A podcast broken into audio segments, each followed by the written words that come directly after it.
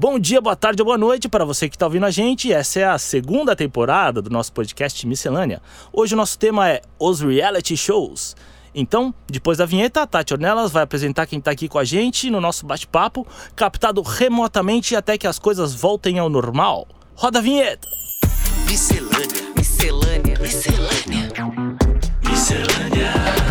Oi, pessoal, bem-vindos ao S de Miscelânea. E hoje, esta noite, a gente vai falar do assunto mais querido do nosso Brasil, pessoas, reality shows. Então, assim, já sabemos que é uma paixão nacional, né? 200 mil edições de BBB no Brasil não é uma coisa normal, então a gente né, tem que falar. Aqui, esse, esse bate-papo não propõe nem falar contra, nem falar exatamente a favor, é só falar, que é sempre legal o espaço da fala, não importa muito qual a sua posição. E a gente tem convidados muito especiais para desenvolver essa fala com a gente. Então eu vou apresentar para vocês quem está nessa mesa. Bem-vindo, meu amigo Caian! Oi, muito obrigado, Tati. Muito obrigado, feliz de é, estar aqui com vocês. É um prazer te ter aqui. Agora, as cadeiras são compostas por duas atrizes que, pasme Vossa Excelência, segura esses nomes aí. Bem-vinda, Patrícia Coelho. Oi, Tati. Eu que agradeço o convite para falar de reality show, que é uma coisa que eu tive experiência. É, participei né, do primeiro reality show no Brasil, que foi a Casa dos Artistas número 1. Um, e achei muito legal esse convite para é, falar um pouco disso. Você tem muito o que falar. E também na nossa mesa nós temos a belíssima e queridíssima atriz, a Raquel Ripani. Bem-vinda, Raquel. Ah, obrigada pelo convite. Estou muito feliz de estar aqui. O tema é muito interessante e bem mais profundo do que muita gente sabe. É isso aí. Então eu vou começar chamando o Caian, que é um aficionado por reality shows. Então, assim, a gente vai conseguir balancear aqui nessa mesa justamente que a gente tem opiniões, alguém que, que participa, alguém que curte. Conta pra gente como que é esse rolê de vivência que você tem de acompanhar, Caian, de, de sofrer e de participar e de interagir. Como é que é a sua experiência? Bom, a minha paixão pelo, por reality show, na verdade, é, é, é um pedaço da minha paixão por TV no geral. É, eu acho que por eu vir de uma família do interior, a gente sempre foi muito ligado à TV, essa coisa mega popularesca, né? Essa coisa de assistir é, é, Gugu no domingo, é, dividir a, a, família entre Gugu barra Faustão, é, assistir Você Decide, passar, ter dor de barriga assistindo linha direta. Então, acho que é, essa coisa vem de família, é muito cultural. E aí, obviamente, quando começou a surgir essa, esse lance de reality show, eu fiquei vidrado. De fato, a minha primeira lembrança de reality show é a Casa dos Artistas. Eu era muito pequeno, eu tenho 28 anos agora, então não sei exatamente quantos anos eu tinha, acho que foi 2001, 2002, mas eu lembro perfeitamente da Patrícia.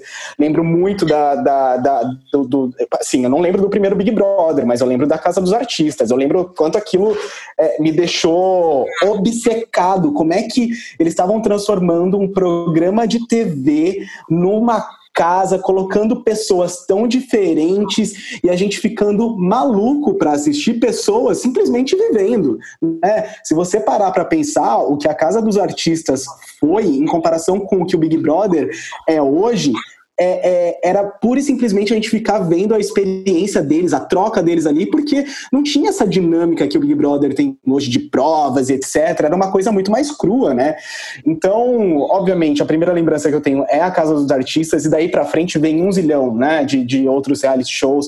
Big Brother, é, eu lembro que a Casa dos Artistas mesmo, eles tiveram a, a algumas outras edições, como por exemplo aquele que lançava um ator, uma atriz, teve é, aquela versão da Casa dos Artistas que era do, a versão do The Biggest Loser, né? O, o Grande Perdedor, e mil outras, outras vertentes de reality shows aí que, que, que vem surgindo, de culinária, é, de é, é mundo LGBT, que é mais, drag queen, etc.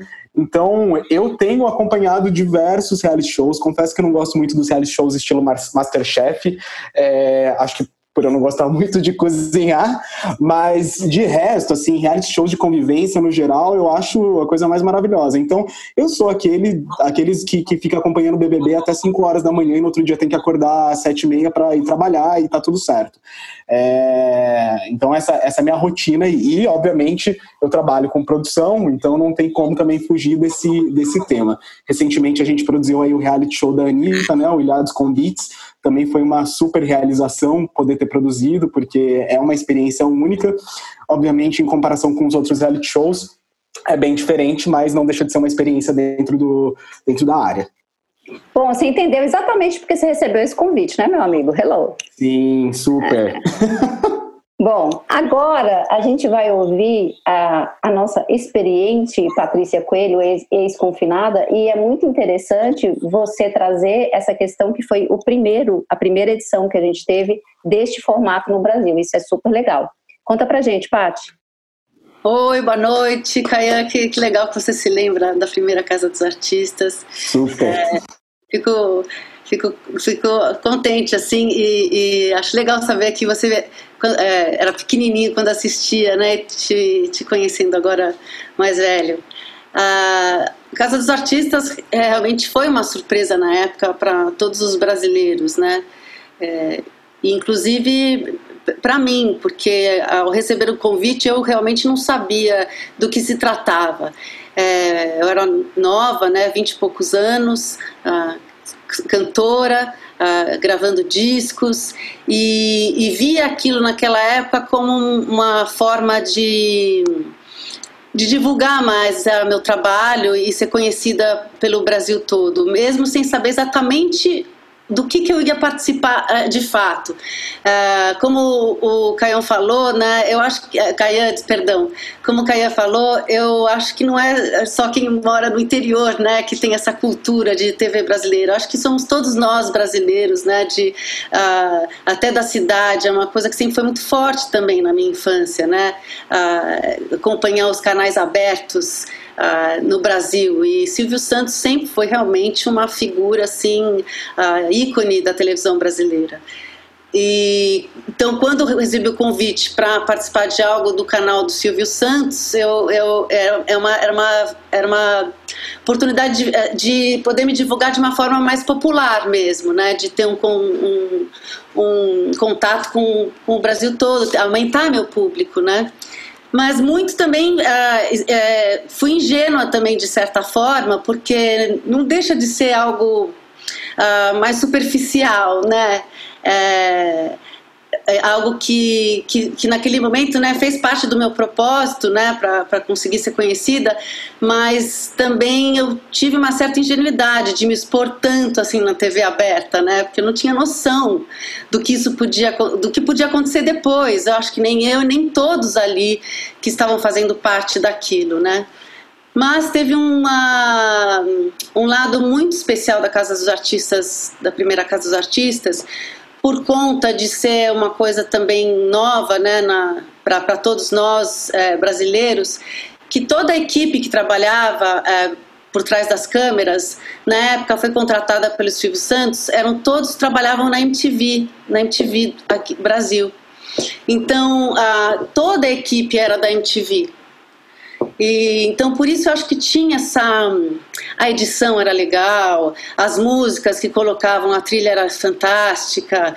É, eles, que, eles que foram se divertindo com aquilo, né? É, é como se o pessoal da MTV, na época, sempre foi a galera mais criativa que trabalhou na televisão, né? Era como se fosse uma faculdade a MTV aqui no Brasil. Todo mundo que era bom do Brasil inteiro foi trabalhar na MTV e a MTV formou profissionais incríveis no nosso mercado hoje, né? Então, era a primeira oportunidade daquela galera da MTV de trabalhar numa TV aberta também. Mas todo mundo ali, uh, no, a, a, apesar do Silvio Santos estar pensando em Ibope, nós não estávamos, e eu acredito que nem, nem essa galera que estava trabalhando por trás das câmeras. Então, era, era realmente tinha um toque especial de, de verdade de todo mundo ali. Uh, e, e, e, realmente foi uma coisa única, acho que para todos que assistiram e para mim. É, você, ah, hoje a gente está vivendo um confinamento de verdade, né? Com a pandemia, mas nesse confinamento a gente está vivendo um distanciamento social. Naquela época eu vivi um confinamento uh, contrário, né? De conviver com outras pessoas completamente diferentes de mim, com princípios diferentes. Uh, e, e, e, naquele momento demandava muita empatia minha pra, pra, pra também com as pessoas ali para a gente conseguir sobreviver àquela experiência, né? E acho que da mesma forma que aquilo uh, exigia uma empatia com as pessoas, acho que mesmo nós confinados com esse distanciamento também exige a mesma, a mesma empatia que, que eu tive que exercitar naquela época. Isso foi muito legal. É, na edição anterior, além do confinamento que as pessoas estavam, a pandemia tinha imposto um confinamento que eles só descobriram depois. Então, é, é uma experiência dentro de outra experiência. A coisa começou a ficar bem confusa. E esta fala agora é da Raquel, que justamente uma pessoa que perdeu tempo pesquisando e estudando justamente esses rolês. A fala é toda sua, minha amiga. Obrigada, Tati. Que legal ouvir as suas experiências, é. A Paty eu, eu acompanhava na época, enfim, eu conheço eu conheço de outros lados, né, as pessoas. Então, vários que estavam ali eu conhecia, falavam, ah, mas a Bárbara é normal, amiga nossa do, do teatro, enfim, a galera. Voltando para o tema, é, eu sou interessada em antropologia, né, como artista, e como as pessoas se comportam é parte do que um, que um artista faz, né? Ele olha para entender como ele constrói o personagem e não pode reagir de uma maneira não humana, né? E os seres humanos, eles andam em manada, ou seja, a gente precisa do bando para sobreviver, como qualquer mamífero, e a gente precisa entender quem é quem no rolê, quem, qual é a hierarquia da situação. É, e isso se dá com qualquer criança a partir de que ela entende que ela não é a mãe a partir de um ano de idade. Então, é, eu fui, fui, eu sempre fui muito curiosa a respeito de estudos de antropologia a respeito do comportamento humano. É, e tem vários, como os que eu comentei no meu, é, tem vários, como os que eu comentei no meu post do Instagram, né? o do Milgram, que fala sobre obediência à autoridade, o experimento de Stanford, que foi é, abortado no meio porque começou a ficar hiper violento, é, e um documentário que eu adoro, que tem disponível no YouTube, que se chama O Zoológico Humano, que, a, que eu assisti e falei, caramba, a gente... É, antes do Big Brother existiu o Zoológico Humano, que foi de fato um estudo é, feito já na TV, mas para mostrar, olha só, existe, se você pega uma pessoa e coloca ela no meio de um monte de gente que discorda do, do que ela acha, ela não vai bater de frente com todo mundo, ela vai escalar, porque ela precisa acomodar de alguma maneira a opinião dos outros. Isso é um comportamento humano. Eles, e aí eles separaram as pessoas em dois times, ou seja, é totalmente o um embrião do que virou o Big Brother, se você for olhar esse documentário. Porque aí teve dois times, aí tinha uma galerinha que era amiga e um da, da galerinha ficou no outro time, aí ele não podia mais ser amigo do pessoal do outro time, e ninguém conseguia entender o que, que era aquela história. Isso evoluiu o Big Brother, né? Que também está falando de George Orwell e de, de, de, um grande olho que tudo vê. E eu acho que o que é interessante no final da exposição do, de um reality show é que é, então, estou vendo aqui, o Caio está mostrando a capa do, do livro 1984 do George Orwell falando do Big Brother. O que é interessante no final é que é um experimento social, continua sendo, só que com o propósito de ganhar dinheiro. Então, é, a gente nunca pode esquecer que é um produto que tem, tem uma direção. Ele tem uma direção musical, ele tem uma direção. De, existe um direcionamento, quem vai ser o bonzinho, quem vai ser o malvado, quer dizer, existe uma narrativa por trás. Não existe é, um reality show sem um roteiro. Então, isso eu acho muito curioso de quem assiste, porque eu, não assisti, eu nunca assisti, eu realmente acho um experimento mórbido, me dá nervoso de ver as pessoas sofrendo. É, realmente, saber, saber, enfim, não acho que vale dinheiro nenhum. acho que vale hoje, né, sabendo o que é, tá? Porque a Casa dos Artistas 1 realmente foi outra coisa. É, e eu tive dentro da Casa dos Artistas quando estava gravando uma novela no SBT, me deu muito nervoso, Paty depois, anos depois, que, sei lá, que ano que foi que eu fui gravar a novela, eles tinham lá o cenário, eu entrei. Com certeza, é uma experiência difícil e acho que quando você tem vinte e poucos anos, você até tem mais coragem de, de enfrentar uma coisa dessas, né? Porque as pessoas me perguntam, ah, você não iria de novo? Eu falei, hoje em dia não, né? Acho que hoje em dia com conviver com assim conviver com, com diferenças assim tão grandes é, eu acho que já amadureci algumas coisas que, que, que eu não consigo mais é, enfrentar certos, é, certas situações, né? Mas, Mas também acho, Raquel, que assim, você falando né, desses estudos de que, que eu não sei se eu tô é, me corrija se eu tiver enganada né que você entende mais desses estudos do que eu mas por exemplo mesmo na época do George Orwell ou desse documentário que você falou eu não sei se os grandes pensadores é, filósofos e escritores é, falavam muito sobre isso até porque acredito que a humanidade só cresce realmente convivendo com outras uh, com outros seres né é, uh, e então isso sempre foi muito importante. Então é como se, é como se um, um Big Brother que, que uh, dá, muito ibope, um reality show dá muito ibope por isso, porque nós estamos vendo uh, a, o ser humano, outros seres humanos conviverem juntos, confinados, e a gente acaba aprendendo com isso. e realmente dependendo da, da né, de, da, até do casting que tá, ou dependendo de como as coisas caminham, uh, pode ficar é, sem graça, ou pode ficar chulo, ou pode ter uma mensagem uh, mais bárbara às vezes, e, e, não necessariamente a gente cresce só vendo coisas bárbaras, a gente já cresce uh, vendo coisas bonitas, bons pensamentos, né? Uh, coisas que ajudam a construir nosso caráter. E muitas vezes, vendo coisas muito bárbaras, isso não ajuda muito a construir um caráter melhor. É, eu acho que é mais, mais, mais por isso que você tem essa, essa sensação de que uhum. não vale dinheiro nenhum, né? Não, não vale para mim, para eu entrar. Não, eu digo assim, não vale dinheiro, não, não, assim, não vale, não vale, não, não, vale ter essa experiência nem a pau, né? Mas é caramba, vale muito dinheiro. E tem é. editores, tem pessoas decidindo quem vai ser o malvado da semana, como que isso vai É uma experiência cur curadoreada para nós. E mais, o que eu, o meu ponto no meu vídeo é o público é parte do jogo. Não, o público acha que ele está assistindo um jogo e ele não está, ele, ele é parte do experimento. O experimento é como você reage a uma pessoa ser maltratada 24 horas e o que isso faz com você. Você é o objeto do estudo, você é espectador. Não a pessoa confinada apenas porque ela não tem acesso a todas as informações do, do tabuleiro. E isso é de propósito também. Ela não sabe quem falou o que dela, ela não sabe o que está acontecendo no quarto, sei lá da onde. É, a direção tem certeza disso. Então, o que eu acho fascinante é a reação do público. E eu acho que as pessoas, é, nós, eu pelo menos, aprendi muito com o Big Brother. Estou dizendo que eu não assisto.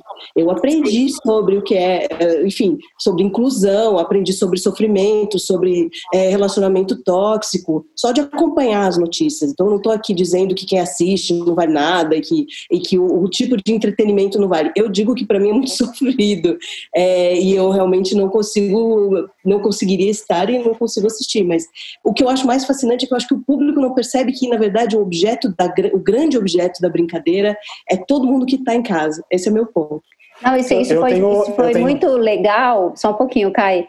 É, quando eu vi seu vídeo, porque essa conclusão ela é genial a partir do momento que você percebe que você faz parte do experimento. Isso é interessantíssimo, entendeu? E que você cria empatia, exatamente. Você tá ali, vê os quartos, vê as conversas, vê as, as intrigas e você julga e você tem algum tipo de empatia ou não com aquela figura, né?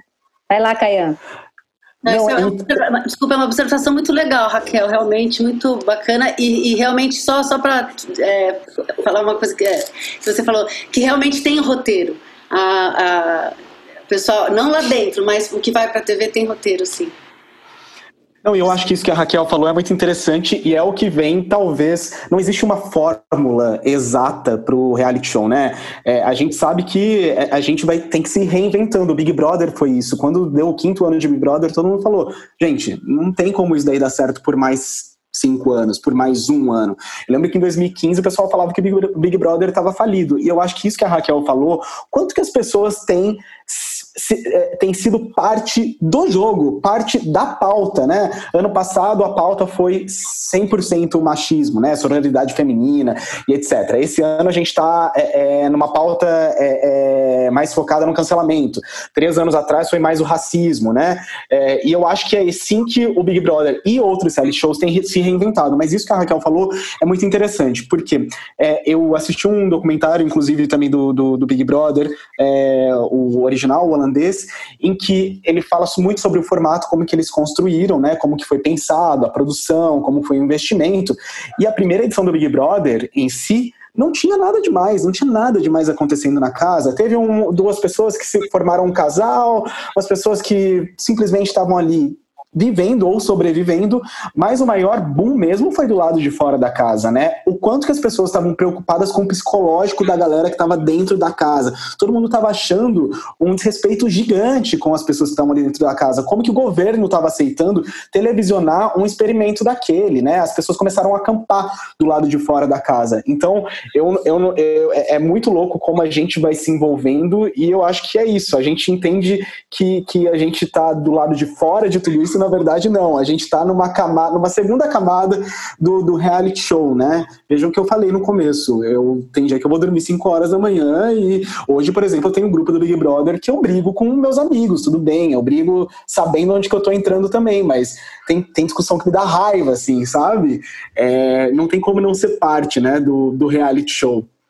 Posso é, propor o, o que você tinha falado, Raquel, e é muito interessante a gente falar aqui, que as coisas vão acontecendo e as pessoas que têm o pay-per-view e vai vendo as cenas na íntegra, a edição propõe um acontecimento e uma conclusão para o público.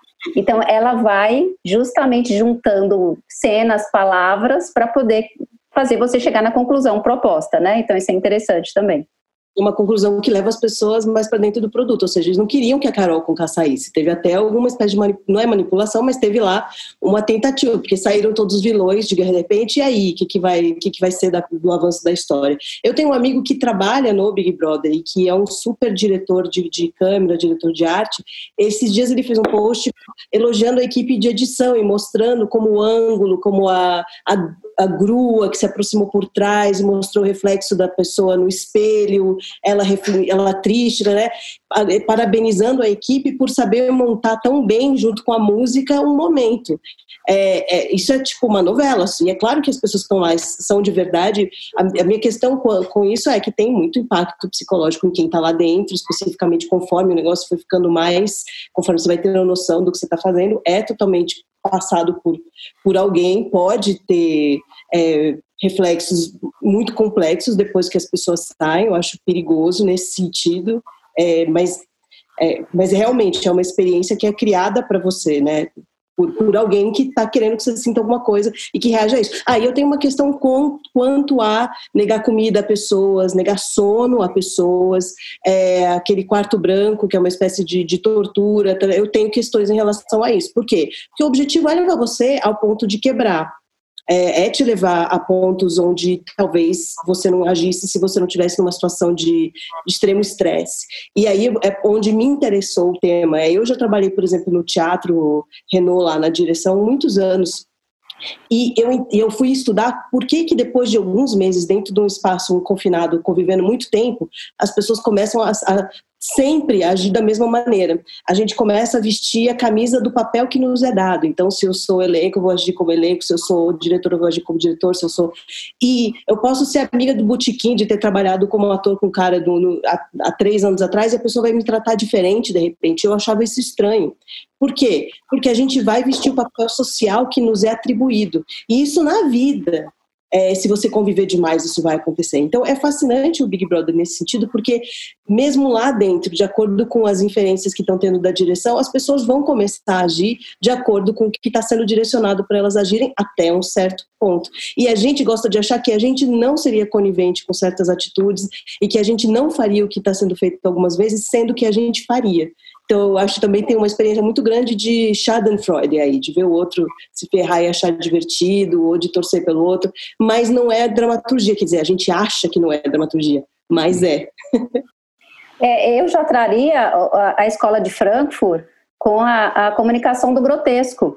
Então, assim, quando eu comecei a estudar comunicação, você vai lá saber que as pessoas gostam de ver sofrimento, que o, Coliseu enchia de gente para ver o leão comer o gladiador, sim, que você quer ver sangue no final, é um, também é uma, uma tendência humana a ver o outro sofrer.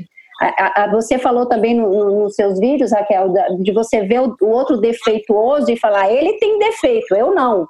É, esse cara é um, é um escroto, eu sou mais legal. Nossa, eu não faria assim. Então, esses julgamentos que, que o tipo de reality show propõe é que as pessoas deixam passar despercebidas. Era para você fazer grandes reflexões sobre as questões que são mostradas e ficam num, numa camada extremamente superficial. Eu acho que as pessoas perdem a chance de fazer, de realmente fazer parte de, de um experimento e trazer alguma coisa de positivo na sua própria vida, né? Que, que vocês acham? Então, eu queria fazer um adendo no que vocês estão falando agora, né? Principalmente o que a Raquel estava contando para gente. E realmente tudo que ela nos disse é verdade. Existe um roteiro, é, existe uma, uma dramaturgia né, por trás, porém é, há necessidade que o diretor tenha um grande talento com tudo isso que ele tem na mão, né, porque ele precisa construir essa novela com, com, com o que está acontecendo sem roteiro a princípio, né. É, então, assim, é, nós tínhamos, é, também eu nem sei como que foi permitido isso, enfim, acho que é por isso que a gente assina um contrato. Existem momentos que fazem a gente passar por, por uh, situações bem difíceis, né? Ligar o ar-condicionado no máximo, acender, acordar, acender a luz às seis da manhã, com um som bem, sabe, em vez de ser um som tranquilo, é um som que deixa a gente mais nervoso. A gente já está emocionado, a casa vai ficando mais vazia, eles vão botando mais ar-condicionado, você sentir frio, olha que louco. Saiu, as pessoas vai se sentindo mais sozinho.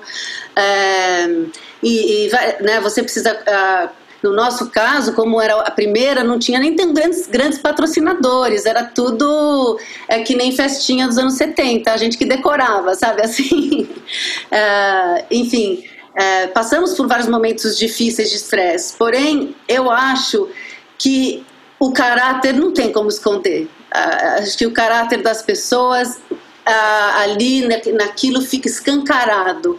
E, e, e realmente é no momentos de estresse e dificuldade que a gente revela realmente uh, nosso caráter. E, e, sinceramente, eu acho que isso fica difícil de, de, esconder das pessoas.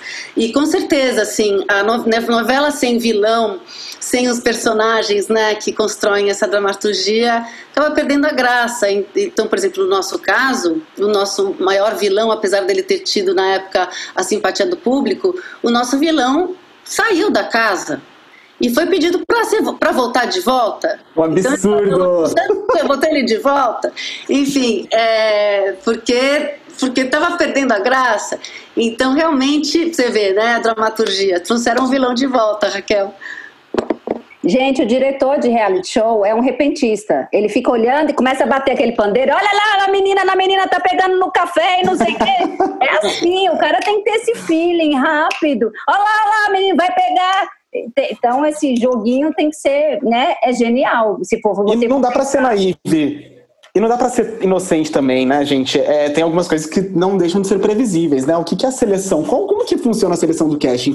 Ela já é feita pensando nisso, né? Como é que vai ser? É, a gente fala sobre revelar o caráter, mas muitos, muitos caráteres já são caráteres já são revelados é, é, na, no momento cadeira elétrica, no momento de seleção mesmo, né? As pessoas, a, aquela equipe está ali preparada há quanto tempo, há quantos anos, né? Focada em, em saber como é que aquele teatro da vida real vai funcionar. Então, é, é, é, não dá pra gente. Primeira semana de um reality show, a gente não consegue ter 100% é, uma boa conclusão sobre cada pessoa. Tem, tem, às vezes você começa amando né, um, um participante e passa duas semanas você tá odiando, passa mais uma semana você já tá amando. Então, de novo, então é, é a seleção do, do, do, casting eu acho que é primordial para o negócio fazer acontecer, né? Para render assunto, para render uma interação valiosa ali para pelo menos os produtores, os grandes produtores. Eu confesso que eu na época era bem, era bem naif e, e, e também bem ansiosa, né? Era, era mais imatura e ansiosa. E o que eu sentia lá, pela primeira vez lá, eu percebi, assim, realmente cada semana parece que é uma vida diferente A cada semana tudo muda completamente. Isso até me ajudou a, a, a repensar minha ansiedade, sabe? Legal. Gente, a gente vai chegando agora no final do nosso podcast. Eu queria que os nossos digníssimos convidados falassem alguma coisa pertinente do tema para quem está nos ouvindo. Porque a, a gente conseguiu fazer uma linha, tem, temos aficionados, temos a Raquel que tem a sua, a sua devoção de estudo, mas não participaria, tem a Patrícia que participou e não participaria de novo. Eu confesso que eu sou completamente de lua, alguns Big Brothers me interessam, outros não. Esse em especial eu não estou acompanhando. Então, eu acho só o que eu faria, né, na minha fala agora para quem está nos ouvindo é que aproveite mais essas experiências e tente e tente pensar um pouco mais, não ser tão superficial sobre os temas e o que propõe, né, internamente a gente a pensar, a ver o outro sofrer e etc. Vamos lá, Pati. Uh, eu vou dar, terminar com uma mensagem que é o seguinte: nós vivendo esse confinamento da pandemia, né, criando esse distanciamento social e com essa aceleração da também da da tecnologia, cada vez mais, é, não sei o que vamos levar depois, mas cada vez mais ah, as pessoas vão comprar coisas das suas casas, vão ter, aulas das suas casas e a gente acaba não tendo esse convívio uh, com outras pessoas, né? E esse convívio é muito importante. Então, uh, você fala, nunca, não participaria de um reality show? A princípio, não. Depende de como o Caian falou, depende muito do casting. Se for um casting que eu vou sentir que eu vou crescer como ser humano ali, Talvez, por que não? Então, acho que é importante a nós pensarmos essas relações, né? Ou, assim, ou também se alimentar de, de, de, programas que também passem boas mensagens para nós, né? Que foi, foi a Casa dos Artistas, acabou passando, acho que por isso que foi inesquecível. Legal. Raquel? Eu acho que a Patrícia começou falando uma coisa que eu acho muito legal, que é a ideia da empatia. É, da generosidade, da compaixão. Eu acho que a gente uh, julgar uma pessoa e dizer a gente nunca faria daquilo é, é, é realmente é interessante olhar o, o, experimento social pelo que ele é. É um lugar onde, onde talvez você naquela situação e naquela, na, naquele nível de pressão agisse daquela maneira, apesar de você achar que não. E acho muito curioso que, um, que os grandes booms recentes do Big Brother estejam sendo durante o confinamento. Né? As últimas duas edições são exponencialmente bem sucedidas comercialmente. E acho que se você tiver a fim de olhar isso como um exercício de empatia e dizer eu faria isso nessa situação, e se eu não tivesse dormido, tivesse ligado o ar-condicionado, não tivessem dando comida pra gente, tivesse me colocado dormindo do lado de uma pessoa que não toma banho, que me ofende, que é o oposto de mim em todas as formas, como que eu lidaria com isso? Acho que falta um pouco a gente se colocar no lugar do outro, e eu acho que isso é refletido nesse momento da cultura do cancelamento, que é o mote dessa, dessa edição do Big Brother. Então, só uma sugestão de aprofundar o olhar para si, porque o jogo é sobre você que está vendo.